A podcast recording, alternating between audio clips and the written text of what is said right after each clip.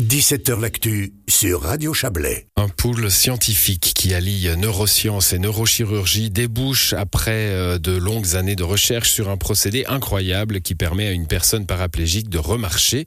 Ce procédé relie le cerveau et la moelle épinière grâce à de l'intelligence artificielle, des capteurs et bien sûr euh, de la chirurgie. Bonsoir Henri Lorac.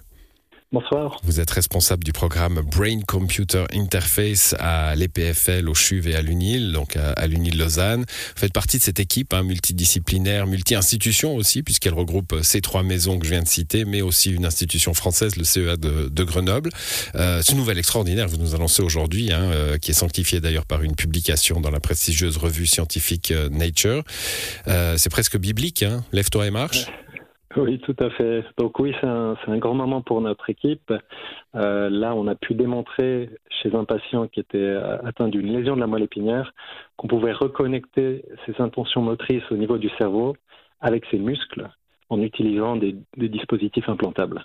Donc... Et lui redonner la capacité de, de contrôler volontairement les muscles de ses jambes. Donc ça veut dire que grâce à ces capteurs, hein, vous allez peut-être nous expliquer un petit peu, pas trop, parce qu'il faut qu'on comprenne mais comment ça marche, mais grâce à ces capteurs, finalement, la pensée euh, de, de, ce patient euh, dit à ses jambes, ce que, ce que notre cerveau fait naturellement, j'imagine, mais là c'est conscient, euh, dit à ses jambes, marche, c'est ça hein en fait, oui, c'est finalement assez simple. En, en temps normal, c'est le cerveau, le cortex moteur qui envoie des instructions vers nos muscles des jambes pour pouvoir marcher et se déplacer. Donc, dans une lésion de la moelle épinière, cette euh, communication est interrompue par la lésion. Et donc, nous, on va placer des électrodes au niveau du cerveau, à la surface du cerveau, pour enregistrer ces intentions euh, électriques qui sont émises par notre cerveau, qu'on interprète grâce à, vous l'avez dit, de l'intelligence artificielle, et qu'on va pouvoir relayer en dessous de la lésion à des muscles qui sont encore fonctionnels grâce à de la stimulation électrique alors, je, le disais, une recherche longue, comme, euh, comme toujours. Hein. Euh, est-ce que c'est une question que je me pose toujours Est-ce qu'au début de la recherche, je crois que ça fait une vingtaine d'années, est-ce qu'au début de la recherche, on cherchait ça ou, est-ce que euh, en, évoluant dans une recherche, on, arrive à ce résultat? Oui, bah, il, y a, il y a eu beaucoup d'étapes intermédiaires. Donc, euh, la stimulation de la moelle épinière, on a vu il y a une vingtaine d'années qu'on pouvait euh, réactiver des muscles qui étaient paralysés grâce à cette, stimulation électrique euh, des nerfs au niveau de la moelle. En parallèle, il y a eu des évolutions au niveau des neurosciences et de la compréhension de l'activité du cerveau quand on veut effectuer un mouvement volontaire.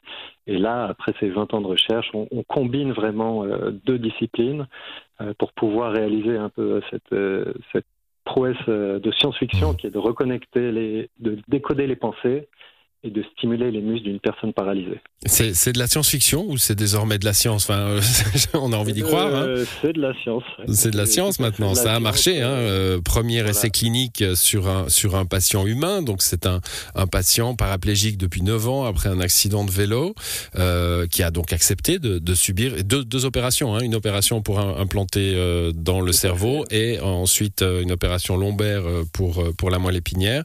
et puis après de l'entraînement. Hein. C'est pas qu'après l'opération, on, se relève, quoi. Hein. Voilà, c'est ça. Le, patient doit apprendre à utiliser le système, doit réapprendre à marcher finalement en utilisant ces, nouvelles informations. Euh, et il est resté avec nous quelques mois pour euh, finalement utiliser ce système. Et cet entraînement lui a permis de récupérer euh, des fonctions additionnelles qu'il avait perdues. Alors il témoigne, hein, il dit c'est fou, je peux aller boire un verre avec mes amis en, en m'accoudant au bar. C'est l'image qu'il a prise. Hein.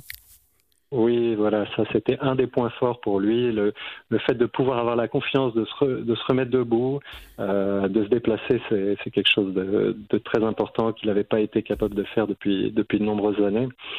Et donc pour lui, c'était une étape importante. Bon, je, l'ai dit, on va terminer là-dessus. Publication dans la dans la revue scientifique euh, Nature. A priori, donc euh, essai clinique réussi. C'est une, euh, je ne sais pas bien si on peut dire ça, mais c'est une opération euh, du point de vue de l'intelligence artificielle et, des capteurs qui est très personnalisée sur le patient ou qui va pouvoir se faire de façon de façon large chez chez des personnes atteintes de paraplégie.